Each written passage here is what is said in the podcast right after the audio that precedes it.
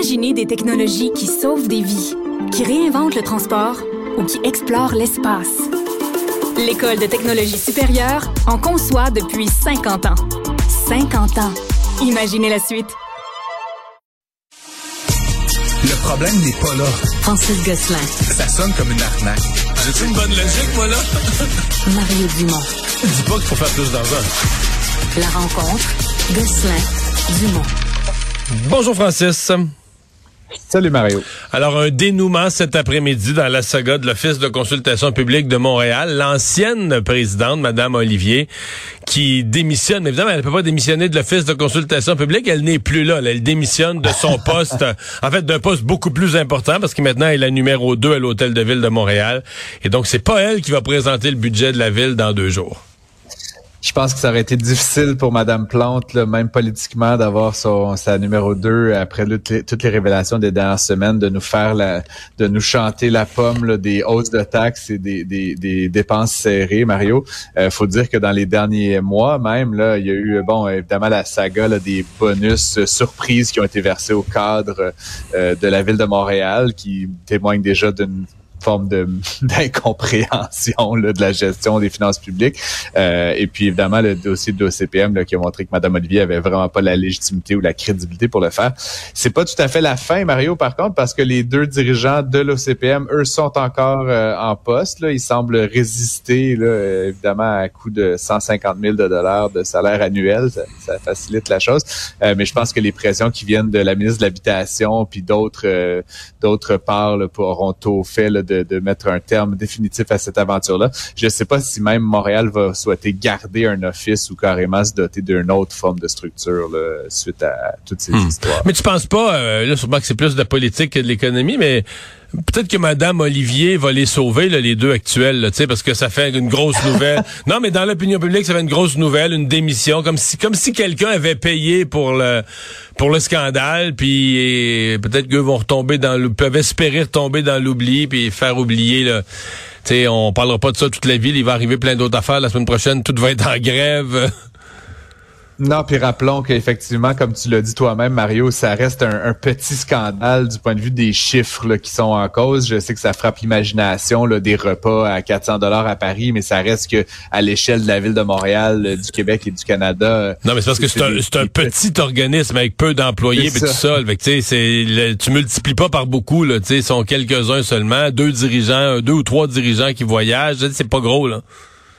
Et ce sont de petites fraudes. Là, quand on va entendre la présentation du budget mercredi, Mario, puis qu'on va apprendre que Mme Plante veut augmenter euh, ce qu'elle dépense de 100 millions ou de 300 millions. J'ai très hâte de découvrir le chiffre.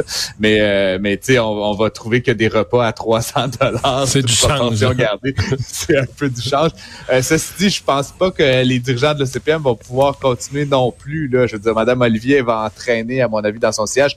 Tu as raison que c'est un peu plus de la politique que de l'économie mais ça reste que du point de vue strictement économique, euh, ce, trio-là est, également coupable et brûlé complètement. Puis même aux yeux des partenaires de l'ECPM, aux yeux du grand public qui présentent euh, des opinions, des avis, etc., je vois pas quelle légitimité ils peuvent avoir. Non, mais ça, un organisme ça, t'as tellement, mal géré. T'as tellement raison. Imagine que la semaine prochaine, il y avait un grand projet, puis il y avait une consultation, là, qu'eux aillent s'asseoir à la table pour entendre, non, mais pour entendre les points de vue. Ça serait comme une joke, ça serait comme du mauvais théâtre de les voir en avant, après qu'ils ont passé deux semaines à la télévision à, à justifier leurs dépenses. C'est certain qu'il on pourrait aller, euh, on pourrait aller leur lancer des huîtres,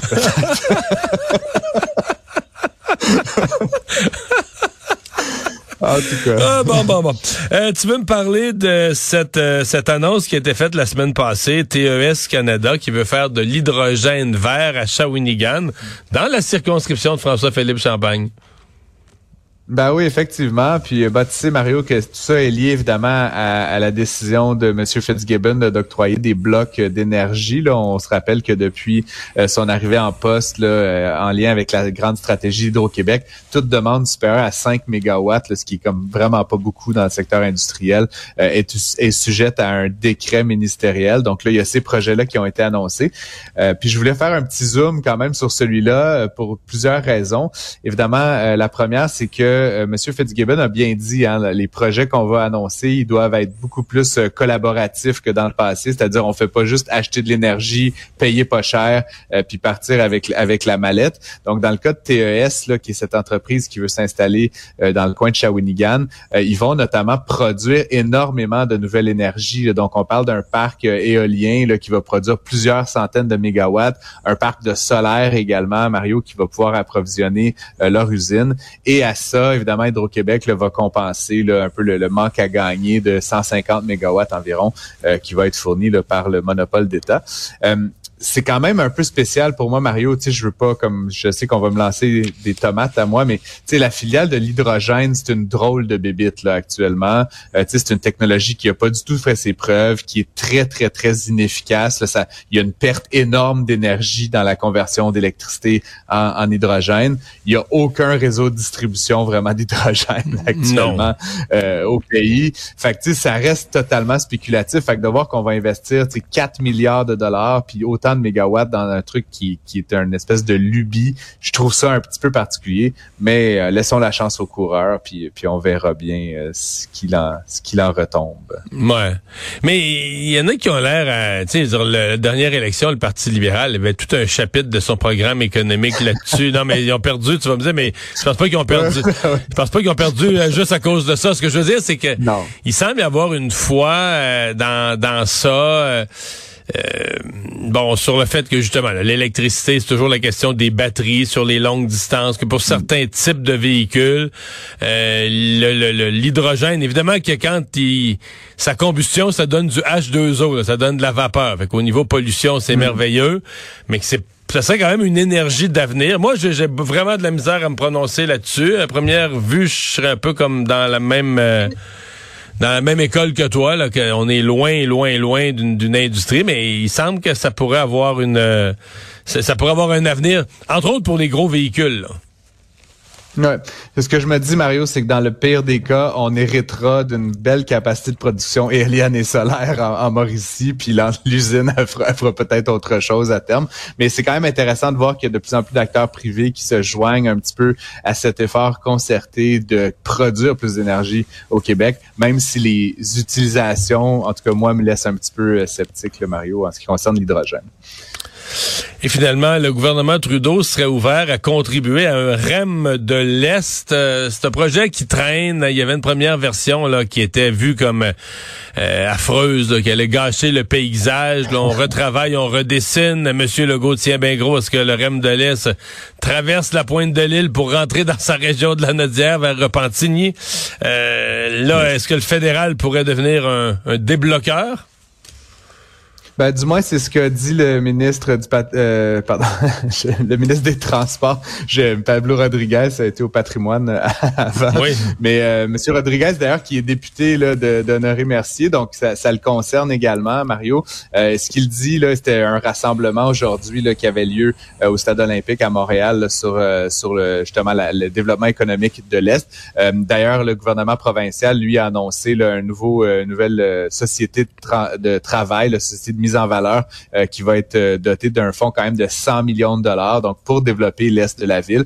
Et euh, le ministre Rodriguez, qui était de passage, a finalement un peu volé le show, si tu veux, en disant que Ottawa était peut-être prêt à mettre à son tour des milliards de dollars. Il n'a pas été aussi précis que ça, mais ce qu'il dit, c'est que s'il y a un REM de l'Est qui doit se faire, il va, on peut compter sur lui et sur son gouvernement pour mettre la main à la pâte. Donc, ça redonne un peu un petit coup de de, de, de fouet, si tu veux, à ce projet-là, là, avec tout ce qui se dit puis qui se jase sur le transport en commun au Québec actuellement, entre les déficits des sociétés de transport, le tramway de Québec et ce fameux REM de l'Est, mais de voir qu'il y a toujours du soutien politique et de l'argent, euh, c'est quelque chose qui est un peu encourageant pour les gens de l'Est qui ont été historiquement très mal servis. Ah, vraiment. C'est ça que j'allais dire. Là. Je pense que d'avoir de l'investissement des, des infrastructures stratégiques dans l'Est de Montréal, c'est fort bienvenu et je t'annonce que la Ville de Montréal a un nouveau président de comité exécutif c'est Luc Rabouin. Luc Rabouin, le maire d'arrondissement du plateau Mont-Royal, celui qui avait remplacé l'autre Luc, Luc Ferrandez. Luc Rabouin, donc, va succéder à Dominique Olivier. Donc, c'était ton premier sujet, la démission de Madame Olivier. Donc, elle l'est remplacée. On fera, son procès un autre jour. Mais là, son mandat, son mandat va commencer assez sportif, merci, parce que le, budget, le budget qu'il va déposer dans deux jours, ne sera pas de tout repos. Hein? Euh, Effectivement, je pense que ça va, euh, comment dire, ruer dans les brancards. Puis je pense que la Madame Plante là, elle est actuellement, euh, elle, joue, euh, elle danse sur une corde raide, hein, sur sur plusieurs plans. clairement, elle n'a pas réussi à vraiment prendre la responsabilité là, pour tous les dossiers là, qui sont qui vont très mal à Montréal. Elle rejette le blâme souvent sur Québec. mais là, en ce qui concerne l'administration fiscale de la ville, je pense que ça va être un, un autre poids là, qui va s'ajouter à, à, ces déboires ces derniers temps. les élections municipales sont encore à deux ans, Mario, là, mais ça augure pas très bien pour l'administration actuelle. Donc, ça sera à suivre. Ça, c'est de la politique et pas de l'économique. Fait que je te laisse euh, le dernier mot là-dessus. en politique, en politique, ce que ça prend, c'est un adversaire. Euh, Madame Plante va être en danger quand quelqu'un de fort calibre va vouloir se présenter contre elle. Et ça, c'est pas J'ai des petites idées là-dessus, Mario. Ah, OK, OK, OK. hey, salut. salut.